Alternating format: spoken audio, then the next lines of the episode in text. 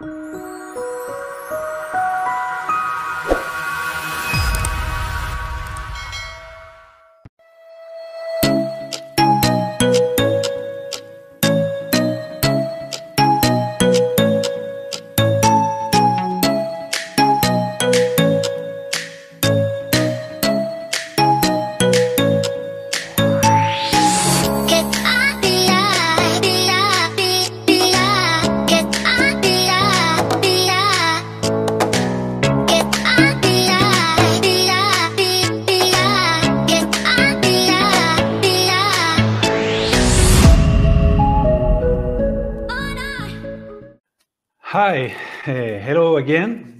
Here uh, we have a different uh, interview. Now we're gonna make a, a nice interview with uh, Vesta Ratketvishute. She's not uh, in Chile, she's right now in Singapore. Vesta has a long experience working in different countries. She is from Lithuania. Uh, she has been working in several countries, in Bangalore, Belgium, Lithuania, and now in Singapore. Uh, she has uh, a Master's of Political Sciences. Also, she speaks English, French, Lithuanian, Russian, and Spanish. But right now, we're going to do the, the interview in English. Hello, Vesta. How are you? Hola, hello. I'm very well, thank you. Thanks for having me today. well, thank you again, Vesta uh, I think that the, the first question that we have to do for you is what else are you doing or what are, have you done in, in your life? Because you have an, a very extensive curriculum. Oh thank you. I mean you presented really straightforward but uh, over my career i started my career in in um, even this the, a part that I was studying politics, but I wasn't involved in national and European politics, uh, literally. So that's why I I wasn't uh, working in government, in minister's cabinet, and later on had a chance to work also uh, in, in European Parliament and to be in that Brussels uh, bubble. But later on, I changed my uh, career direction towards the corporate life, and that's where I've been um, since some time. Uh, yeah, so I think um, this is what I enjoy, uh, that I have also um, understanding what happens in politics and at the same time now in, in business. Um, yeah, just shortly. Okay. Well, what are you doing, Lithuania? What is she doing in Singapore so far? So different. How's living in Singapore, Vesta? Oh yeah, that's that's very good question. So basically, uh, Singaporeans today enjoy a quality of life uh, comparable to advanced economies. And uh, myself, if I ever dreamed about a paradise, Singapore is nothing less than an urban paradise for me. So I'm surrounded by greenery and fauna that makes uh, feel me feel and live work in the resort. um, I have really extraordinary safety, live in diverse, authentic culture, and of course surrounded by trustable and honest people. That's uh, how Singaporeans are, and by by say, say so. Um, because I have never experienced actually so much of trust and safety in my life. Uh, for instance, yesterday, as uh, most of the time, I went for jogging at 11 uh, p.m. at night, right? And uh, without any kind of concern on or feel of danger. Um, so over half a decade uh, living here, uh, I had a few times that I even forgot my mobile phone or laptop in the taxi, and that's that's amazing because all the times people return the devices to me back. And let's say one more example because I really want to share about about this. Uh, like two weeks ago, I went for a walk around my area, which has very local neighborhood and just instantly decided to buy nails to hang on paintings on uh, in my apartment um, uh, at one of the uh, on my wall, right? And um, just stop by um, one local shop. It appeared that we have that they accepted only cash, while I had only a bank card. So this senior uh, in the shop told, "It's okay, you can take my like purchase and bring money next day." so local people have so much trust in others, and it's unbelievable. Uh, I don't know where else we can find such society. So basically, here I just wanted to highlight that Singapore provides very honest society, wonderful quality of life. Doesn't matter if you run your own business or you are the talent in multinational. Like personally, I really love Singapore, and um, after living in four different countries, uh, I can call Singapore my home now, and I didn't feel so about other foreign countries before. Great. Um, Vesta, let's talk about business. There, many people are here in in South America that are looking to Singapore as a great country to work and for living. But you have been living and working in different countries. Could you tell us some of the key factors uh, now for living in Singapore or in India, for instance? Let's focus more in, in Singapore. Because you have been living in Singapore for for how long? Five years now. Five years, okay. But how, how are the key factors in, for living in Singapore for doing business? Yeah, so maybe it's just like briefly, I would say that uh, in the business environment in the countries where I lived, like varies significantly, but I would divide them between developing and developed markets and of course highlighting Singapore as the most attractive business environment globally. It's it's a fact. So like in developed countries um, in in eurozone such uh, Belgium and Lithuania. Um, these countries we have business friendly efficient and transparent uh, regulatory environment where trade and investment related policy measures don't discriminate against uh, foreign companies. Um, there is very little corruption. Markets are open and liberal. Uh, have skill uh, have highly skilled workforce favorable financing uh, financial uh, conditions However, taxes are quite high. Uh, so, like for instance, Belgium, according to Doing Business 2019, um, the total tax rate uh, was the second largest in Western Europe in 2019 and reached 57.7%, uh, if I'm not mistaken. Like India is really considered to be a global economic growth driver, right? Uh, due to rapid manufacturing and industrial expansion. Um, however, a, lot of bureaucratic uh, bureaucratic barriers, corruption, um, prevalent poverty, and skills shortages uh, pose challenges to development. So, like, then I moved to India in 2013. I found it was a very protectionist economy, and now looking at the uh, um, fact, still in 2019, in the index of economic freedom, India rank, India's ranking was in the bottom third in Asia Pacific. So it also has the highest tariffs in the world. Uh, uh, yeah, and um, known to have one of the most restrictive trade practices. Um, but on another hand, situation, uh, as far as I know, mm, been improving and it's getting more liberal.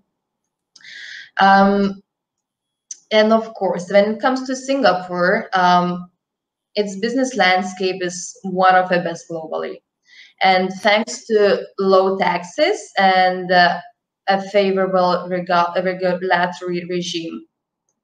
Uh, the technology technology sector is uh, a major uh, beneficiary of its superior infrastructure allowing for high levels of innovation. And furthermore, um, corruption is not an issue for the country at all. So this resulting in small business operations. Um, while, of course, nevertheless, uh, Singapore Singapore's highly open economy is susceptible to global trade conflicts, uh, while skills shortages and hamper business development in the long run. Um, so this is how those countries where I lived and how I observed the doing business situation differs, right? hmm. Vesta, how's the business environment for the foreigner? Hmm.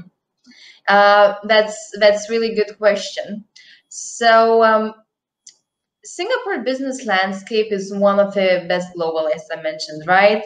And uh, in terms of a regulatory framework, offers um, a level playing field for foreign investors with no foreign ownership restrictions and no foreign uh, exchange controls. So both foreign and domestic investors, sorry, are treated equally. Uh, however, some sectors face restrictions for overseas investors. That's important to know, perhaps, including um, telecommunications, broadcasting, financial services, and uh, ports and airports. Further, uh, policy that is active, actively enforced in Singapore um, is the preference for local workers uh, over foreign employees, uh, which can kind of a bit exacerbate skills shortages. Um, and this tendency has especially been reinforced amid COVID-19 pandemic. So um, continue, continuing discussing why companies relocate to Singapore, uh, there are a few factors. Um, so Singapore uh, has established itself as a gateway to Southeast Asia and preferred uh, jurisdiction for business uh, of all sizes to base uh, their Asian operations here. And uh, Singapore as a country has a great reputation and assures that the company has credibility um, on the global level what is really important, right? If, if you if you conduct your own business. Um, and uh, other thing that Singapore has unique advantage in its geography. Uh, the country is strategically located at the crossroads of the main trade and shipping roads of the world, um, including the major sea road between India and China. Uh, therefore, traveling to most Asian, Southeast Asian countries is just like a flight away, really. One hour or like even sometimes shorter. So it's super great location. And another point uh, why companies uh, willing to, to relocate to Singapore as that Singapore's business environment has proven to be highly attracted to the skilled and ambitious workers from across the globe. Uh, Singapore citizens originate from diverse racial backgrounds, uh, so it gives the capacity to offer workforce solutions requiring multilingual and multicultural sensitivities, um, which not easy to find in uh, even some developed markets, right? Let's say Lithuania, you can you wouldn't find multi multinationality. so um, English uh, and another like very important factor that English is a national language and primary for business. So no issues at all. I mean, I don't speak Mandarin. It's nothing to be proud of, but um, but yeah, like in in in, Singapore, without uh, other without the knowledge of any other foreign languages like or languages English, you can like really live without any issues. So these are the main factors which I wanted to mention, I think, and um, they really are significant and make sense. Great, Vesta. Can, can I send you my resume? Sure, of course. no.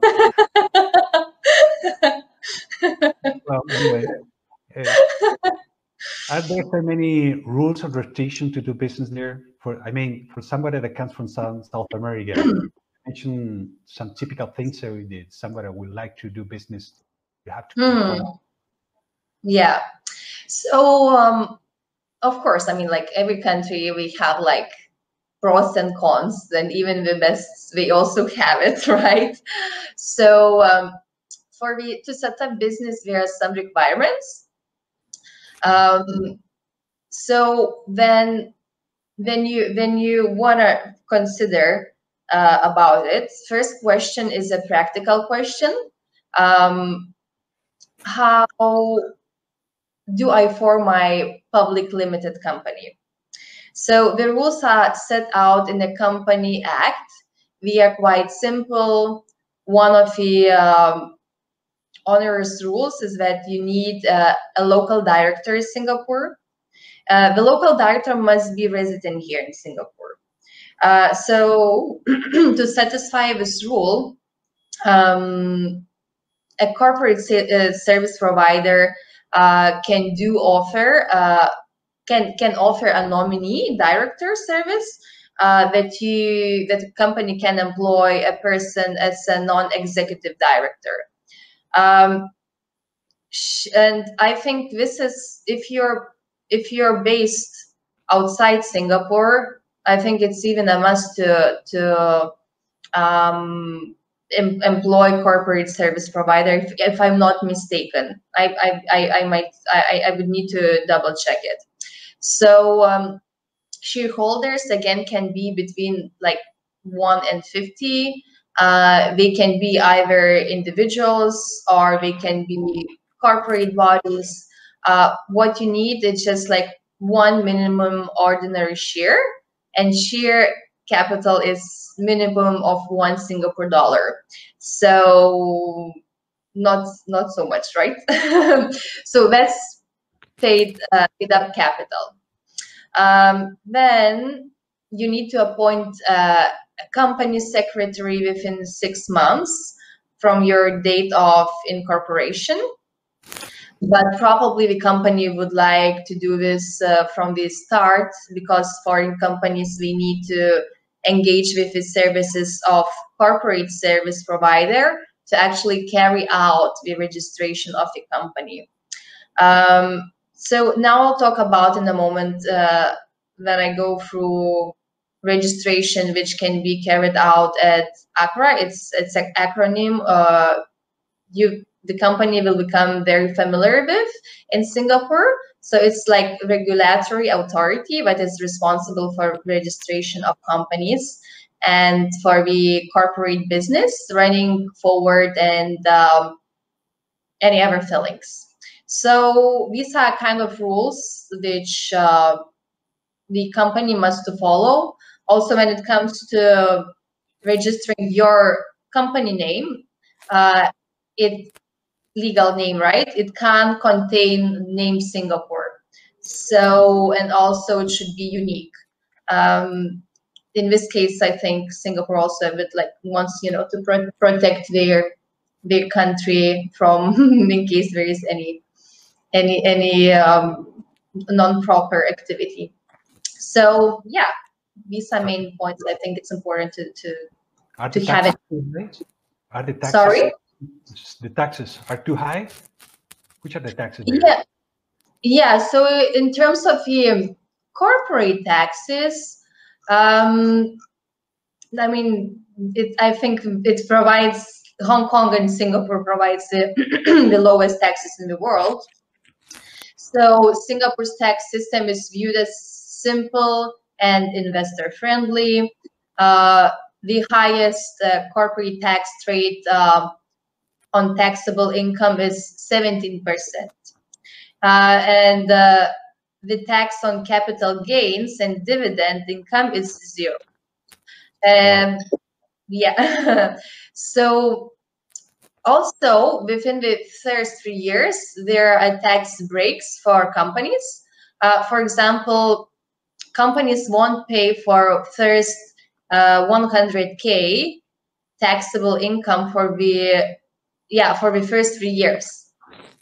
Uh, other advantage that uh, Singapore has 60, 88 double taxation agreements in force with other countries. So it means uh, most of it, like markets uh, or like businesses, uh, pay tax in one jurisdiction, right? So also Singapore has minimal annual compliance requirements. Uh, one more thing to mention that uh, in Singapore, like in Singapore, we have 1.6 million tech savvy people and uh, half a billion internet users uh, based in Southeast Asia in the region, right? And Singapore is the, like the bridge to access Southeast Asia markets or even like broader uh, Asia Pacific markets. So in Singapore, we have very friendly digital technology laws. Uh, what is also possible just solely to run your business online, uh, online business using digital technology. And um, of course, the advantage is the, I mean, this is advantage of, of the easier uh, incorporation. Um, yeah, so I think in terms of taxes, it's it's also paradise. yeah, well, I, I think uh, we will just take the plane to go there and do business. But there's some other questions that we'd like to to see. Sure. Which are the most typical errors, and which are the things you never had to do in Singapore? Mm. Yeah. This is this kind of tricky question, but um, we uh, like perhaps Singapore has really uh, impression about uh, very precise and um, rules following country, right? And uh, it's it's really true. So uh, if you wanted to establish your business or even like operate later on, it's very important to be honest throughout the all the processes, starting from the registering your company, finishing with the daily operations.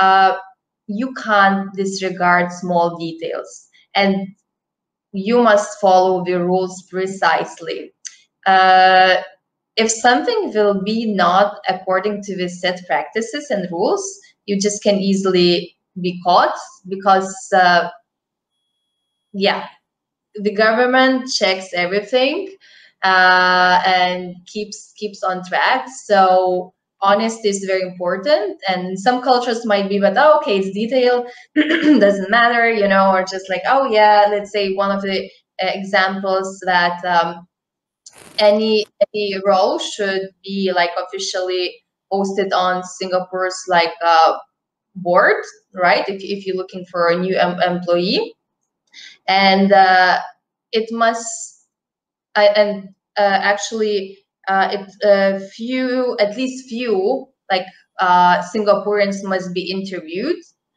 and uh, and only if you don't find that skill which you're looking for only then you have you have it like opportunity to look for the foreign uh, talent. But this is more like exceptional rather than than a like you know than a typical activity. Uh, so because singapore really wants to support singaporeans rather uh, than foreigners when it comes to regular employment uh, kind of you know level.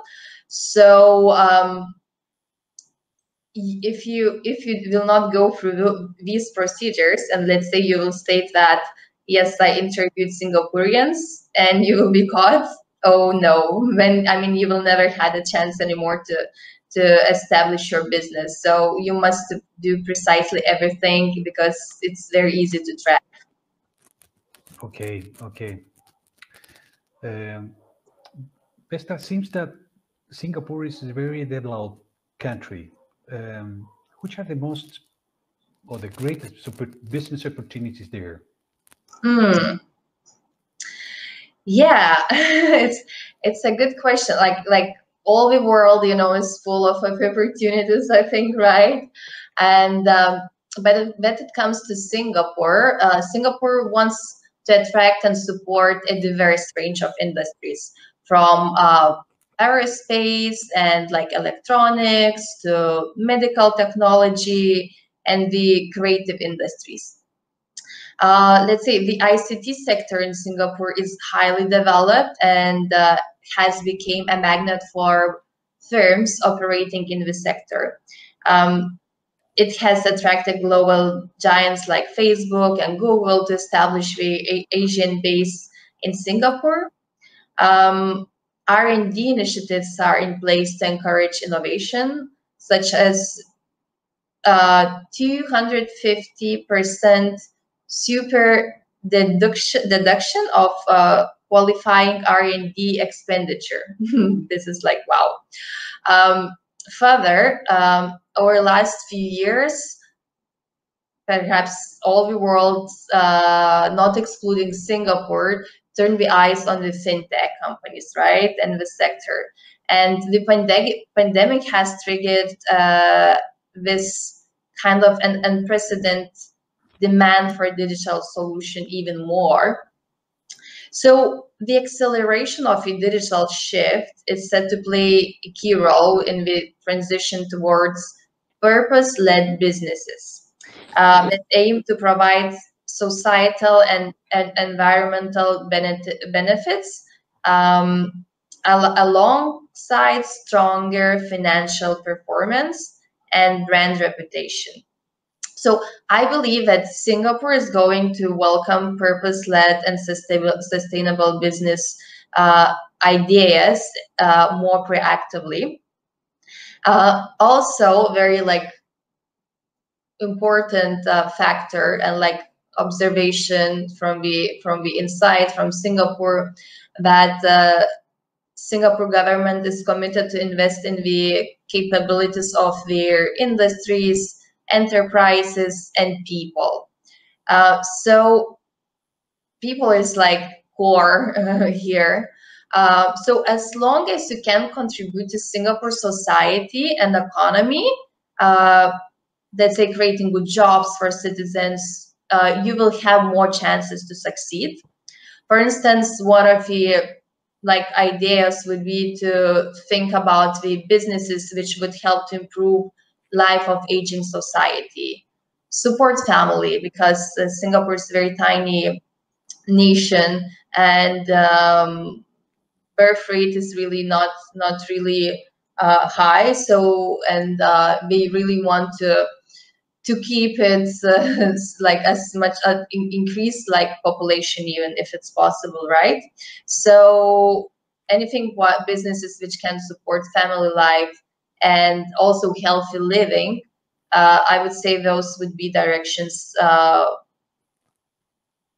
the company should look uh, at, and Singapore will will be will will be looking forward, um, like will welcome businesses into into the country.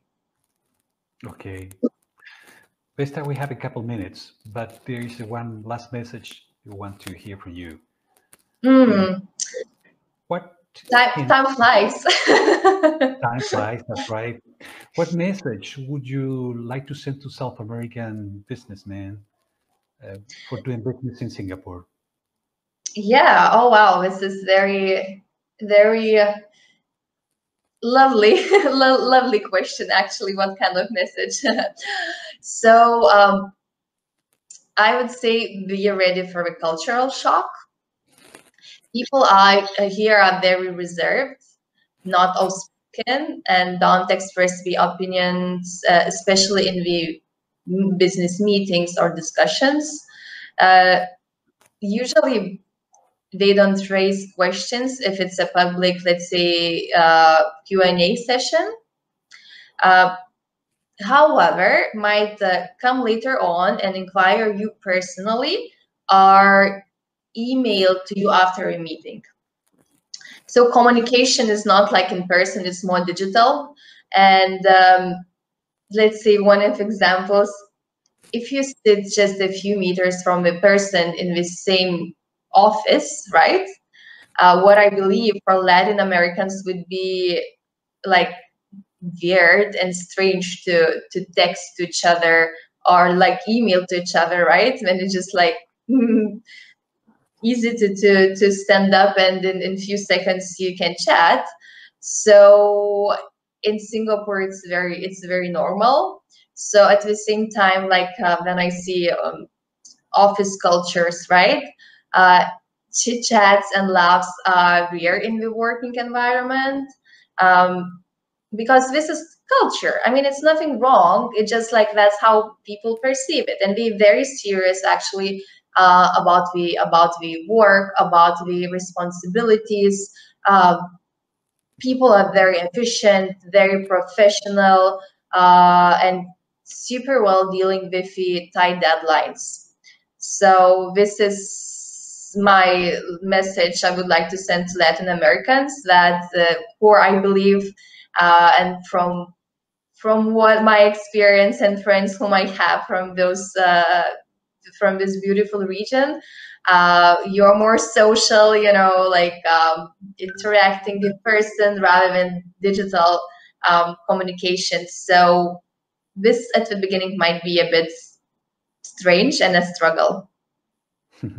okay, Vesta. Well, Vesta, thank you very much for your time. Hope to see you again. Has been a very lovely and nice interview. Um, uh, be sure we will call you again for another interview. Uh, there are very many points you mentioned now, and I think we have to go deeper in some of them. So um, our idea is to to to to share this interview to many South American uh, businessmen, and maybe they would like to know more about you. I mean, about Singapore, and and doing the, this interview by this way can be more easy to answer, especially when we have uh, 12, 12, half, 12 hours of difference. so, oh yeah. so good morning for you and good, good night for us. Oh yeah, thank you very much. It was really work to wake up so early for me on Saturday morning. mm. So I, I, really enjoyed and I hope uh, information and shared uh, is useful for for uh, Latin American business people, and we learned uh, kind of you know uh, internal insights. We learned something what we didn't uh, read before, and yeah, I, am I'm, I'm very happy to contribute in the future. And uh, lovely meeting you and uh, all your team. And until next time, right? See you next time. Thank you very much, Vesta. Thank you.